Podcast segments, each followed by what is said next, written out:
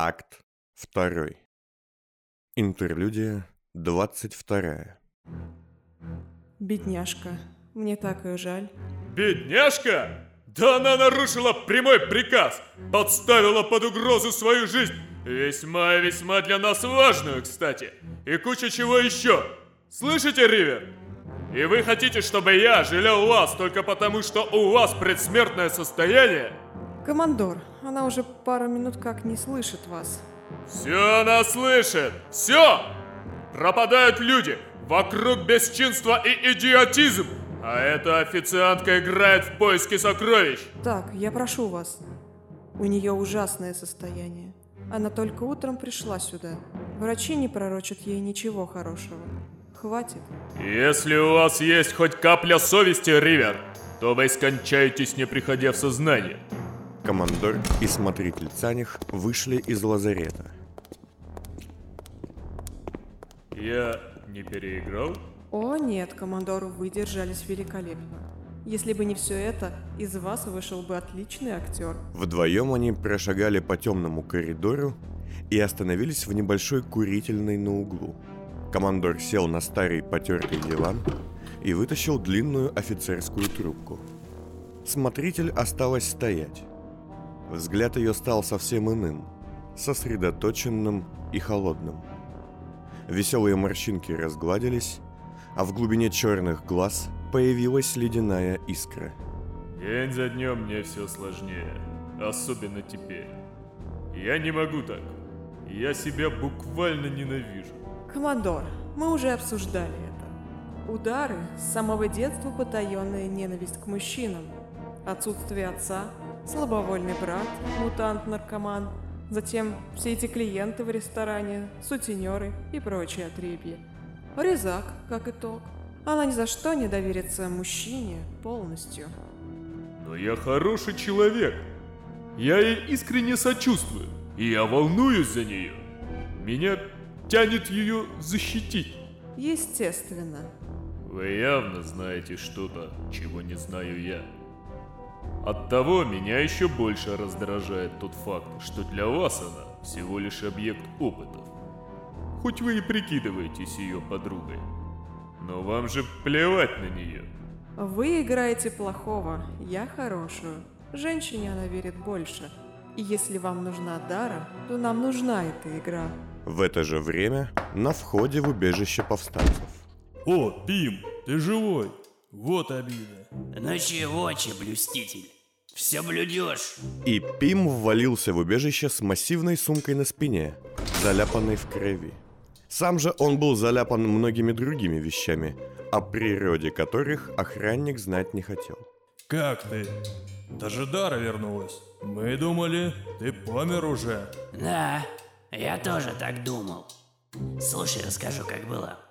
Мы, короче, потекали от охраны в тоннель, и я подорвал проход, когда стало не в моготу. Бомбануло знатно, вот те зуб, а он гнилой. Кишки, как пирожки, можно было собирать. Погоди секунду, я позову командора. Да стой ты, я ж не дорассказал. Но охранник убежал в полутьму спящего убежища. Пим уселся на сумку и почесал... Впрочем, неважно. Так, докладывайте, Пим. Сказал командор, спешно приближаясь к задремавшему вонючему древнему. Так я же и говорю, бомбануло. Мы ломанулись в проход. Всюду тьма, говно, смерть. Фонари работают как правительство, через раз за взятки. Раненые все. И тогда я говорю, Вы деньги принесли? да, вот куча злата и камней, и облигации. Пим не договорил, так как командор приказал охраннику взять сумку и проследовать за ним. Сброшенный на пол Пим, казалось, не заметивший такого неуважительного обращения, поглядел им вслед и перевел взгляд на скептически закуривающую тонкую папиросу Милену. Вот. Короче, от взрыва лифт повредился, ехать не хотел.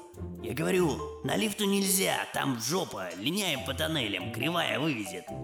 Ну, знамо, все со мной согласны. И пошли мы, я впереди, конечно. Милена стряхнула пепел, развернулась и ушла. Да что за люди-то? О, Эй, офтальмученик, иди сюда! Тогда Пим нагнал проходящего мимо Тосса, явно шедшего спать, и пристроился рядом. Да уж, не так много, как мы бы того хотели. А потери слишком велики. Пятеро вместе с Эстой. И лишнее внимание. Командор разглядывал принесенное Пимом добро. Позовите завхоза, пусть расфасует и оценит. Клинок между ног, до чего опустились? Пф, грабим людей. Справедливости ради, эти люди грабили людей до того, как этим занялись мы. Справедливости ради. Ну-ну. Справедливости ради, лорд Резак потрошил девиц на улицах Тройки. Нас, если что, от государства и должно отличать, так это честь, порядочность и собственное достоинство. Давайте, командор, когда тиранию свергнем, тогда и отрастим достоинство. А то сейчас нам его оттопчут. Шутки у тебя. Где служил до гражданки? В мобильной группе. Потом ушел к ржавым клинкам. А, пехота. Откуда у вас честь?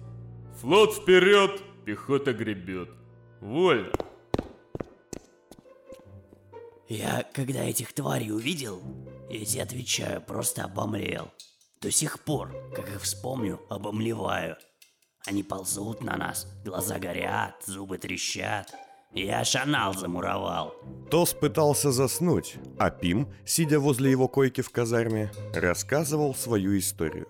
Ну и я такой, бегите, глупцы, сжимайте попцы. И как заору, наша вся бригада полезла наверх, а я с фонарями побежал. И твари все, натурально все за мной бегут. Словно я на девишник пришел.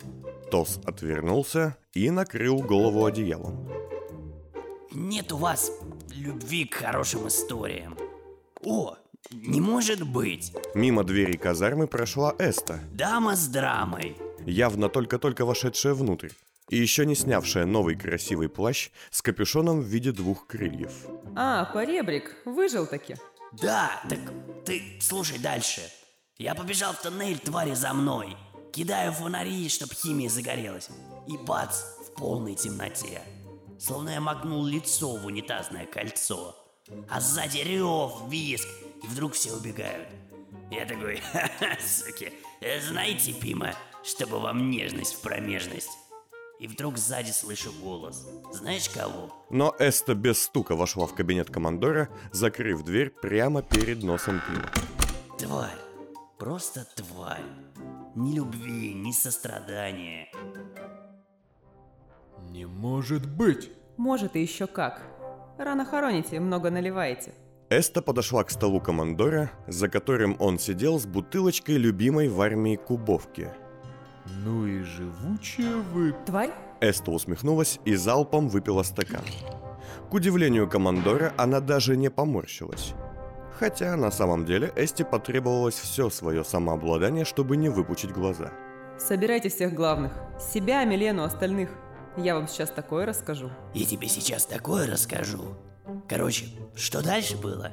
А, да, точно, голос. Голос Дылды Джокса. Прикинь к носу папиросу, да? И он над духом такой. Пим, думаешь, твой напарник про тебя забыл? Пена, лежа в лазарете, одним глазом глядела на Пима и улыбалась. Дышала она прерывисто, тяжело, и всеми силами старалась не заснуть. А Дылда Джок, чтоб ты понимала, каланча не меньше тебя. Только не такой симпотный, конечно. И Сисяндры явно меньше.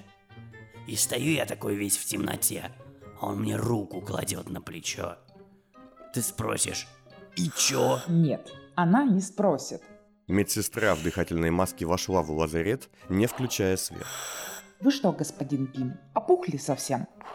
Отстаньте от нее, она при смерти. Так и я тоже неславно себя чувствую. Медсестра без слов подошла к Пиму, взяла его под мышку и потащила на выход. Извернувшись, древний выпал на пол, подскочил обратно к Пене и чмокнул ее в лоб. Держись, свая. Где мне еще прятаться, как не в тени твоей огромной жопы? Брысь. Кыш! Медсестра выгнала Пима и закрыла дверь снаружи. А, ну, вот. А дальше я такой говорю, Джокс. Зажигаю спичку и поворачиваюсь. И знаешь, что я там вижу? Господин Пим, я даже не понимаю, о чем речь. В этом и беда ваша, слушатели. Я вот рассказываю, рассказываю, а вы половину не улавливаете. Короче, я поворачиваюсь, а там лица. Какие в топку лица, господин Пим? Да какой я тебе господин, Варя? Господин у нас один, свеж, богатый, невредим. А я вижу там все, понимаешь, все лица, что он когда-либо надевал. Он смотрит на меня и дует на спичку. А я такой, лицо мое хочешь, мразь? Давай, только я же такой страшный, что ты сдохнешь, как в зеркале себя увидишь. В этот момент кто-то из санитаров подошел к девушке в маске и тревожным шепотом что-то сказал ей на ухо, указывая в сторону помещения химической лаборатории. Девушка вздрогнула. Не может быть. Так, господин Пим, запомните эту мысль. Мне надо идти. Да чтоб вас всех веником! Итак, господа, вот такая история. Джипсы готовы передать нам кучу всякого барахла. Они что, правда двухголовые? Правильнее говорить «он», двухголовый, статут об аномалиях. В свое время моя хорошая подруга Таниса писала о нем неплохую работу. Да ладно, это не важно. Но зачем вы солгали про этот меморий, да? Эста это ставит всех нас в очень плохое положение. А что мне было делать? Зато все вкусно. У нас поддержка джипсов, у нас их барахло, и у нас условный союзник в борьбе с меценатом. Да, ровно до тех пор, пока они не захотят, чтобы мы выполнили свою часть сделки и вернули им прибор. Я думаю, это будет довольно скоро. И что мы им тогда скажем? Командор закурил и почесал гладко выбритый подбородок. Слишком много вопросов. Зачем Джипсам этот меморий? Что в нем такого? Из чего меценату планировать его похищение? Не в те игры мы лезем. Командор, при всем моем уважении... Отставить!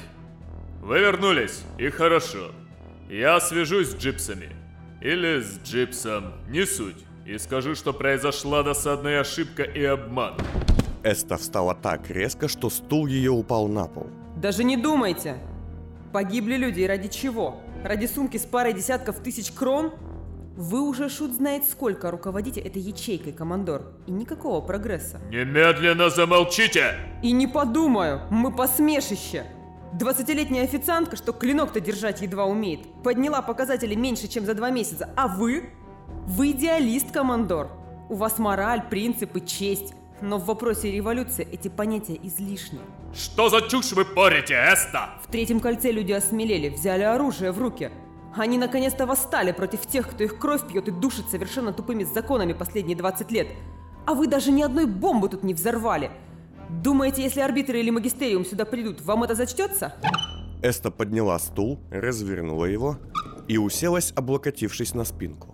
Давайте так, если я для вас болтаю пусто. Вот сводки, УТОСа, верно? По первому кольцу. Можете прочитать? Арсен взял папку с сегодняшним числом на обложке и открыл ее.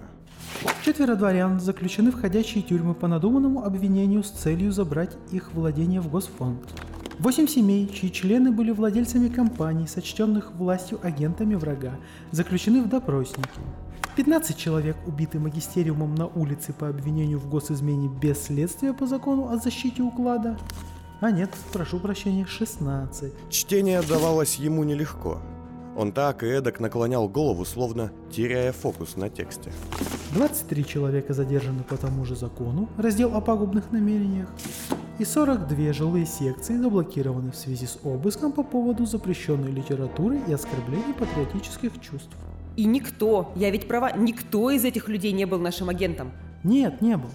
Но и с нашими сотрудниками тоже беда. И ТОС выложил несколько документов. Судя по архивным таблицам, у нас время от времени были утечки информации, но за последнее время их число заметно выросло. Говоря проще, у нас завелась большая, жирная крыса. Короче, командор, хотите или нет, я нашла нам поддержку, и вы не откажетесь от нее. Командор глядел на Эсту чудовищно тяжелым взглядом. И было видно, что его разрывает между офицерской воспитанностью и солдатской грубостью. Но тут в дело вступила Милена. У нас и так слишком много проблем с меценатом может возникнуть Эста. Судя по всему, он тоже уверен, что этот меморий у нас. С меценатом все куда хуже, смотритель. Ему нужна ведьма, а Дара сейчас не то чтобы пойти к нему, она даже встать не сможет. Так давайте я схожу. Все поглядели на Эсту. Джипсы перепутали меня с ней, исполнители тоже. Давайте будем честны. С точки зрения любого человека, я куда больше похожа на ведьму, чем 20-летняя милашка с личиком манекенщицы. Пусть так, но меценату нужно ее колдовство. О, науки ради, хватит этой чуши. Ведьмовство дара не более чем замануха для неотесных мужланов из дальних колец и сумасшедших сторчавшихся олигархов-оккультистов. Магии нет, колдовства нет, все это бред и лженаука, что бы ни лепетала там Милена, при всем моем уважении. Меценату нужна ведьма, будет ему ведьма. Я уже думаю, ну все, огонь в огонь, спасся. Иду себе по улице и смекаю, что она перекрыта. Вообще никого нет. И таблички, мол, сонница, не влезай, убьет и все такое.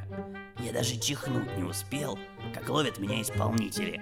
И вежливо так ведут к арбитру возле какого-то ресторана. Я ничего не понимаю, что вы говорите, но это так интересно. Так, ладно. Ну, арбитр такой весь в химзе, чтобы, типа, не заболеть и не заснуть. Давай меня вежливо спрашивать. Я же, типа, древний, все дела. Вы древний? Нет, мать твою, поломать. Я просто мелкий и злой. Конечно, я древний. Как лорд-детектив. Пойдем к Фитцу, вас нужно ему показать. Э, ты куда меня тащишь, идиота кусок? Ай, стой! Ладно, мне надоело вас слушать. Лучше скажите, как вам вот это, а? И командор положил на стол несколько позолоченных билетов. Что это? У нас начали пропадать люди. В их квартирах и сегментах мы находили это. Билеты. В первые ряды. От мецената. На, как тут написано, кровавую трагедию в двух актах. Приглашены я, вы и еще несколько людей за руководство. Твою мать. Милена встала и спешно начала собирать бумаги. Что это? Что такое? Это объявление войны, если хотите. Смертный приговор. Наших, ваших людей убьют на ваших глазах, командор. Доигрались. Вы боитесь бандита? Нет, бандитов я не боюсь. Я боюсь человека, за которым стоят такие силы, какие мы помыслить не можем. Эй, дамочка, ау! Мы собираемся свергать власть. Власть! Это самые крутые бандиты в этой стране. Мы что, обмочим портки перед театральным кривлякой? Смотритель сохраняла самообладание, однако внимательный взгляд Эсты уловил, как трясутся ее руки. Думайте что угодно, Эста. Командор, я ухожу. Пока меценат не знает, где наше убежище, но это вопрос времени, ведь личности наши ему уже известны. О моем содействии не просите, пока ситуация не изменится. Но без вас вся наша агитация не имеет смысла. Кто будет составлять листовки и прочее? Видимо, Эста, командор. Как и командовать тут. Давайте честно, она куда больше подходит для этой работы. Никто так и не понял, что же заставило Милену столь взволноваться. Но смотритель собрала свои папки и быстрым шагом вышла за дверь. Вот к чему приводит отсутствие дисциплины и самоуправства. Командор стукнул кулаком по столу, встал и направился вслед за смотрителем. Ну, Арсен, расскажи ко мне про мецената. Думаю, пора выйти в свет. А знаете, это может сработать. А он смотрит на меня такой мерзким своим голосишкой. А где ваш родовой знак? Позвольте спросить. А я как шибану ему сумкой похлебал. Да как нарежу шибку оттуда. Даже чавкнуть не успел. И потом бац, и я тут. Так, в общем-то, бабло и притащил. Ну хорош же, а? Что? Простите. Я... я не слушал. Ой, все, идите вы в сторону все, ребятки. У человека драма и трагедия с острым, как мой язык, сюжетом, а вы грибы включаете. Стойте! Нет, никому больше, я никому никаких историй рассказывать не буду. Пойду лучше займусь чем-нибудь бесполезным.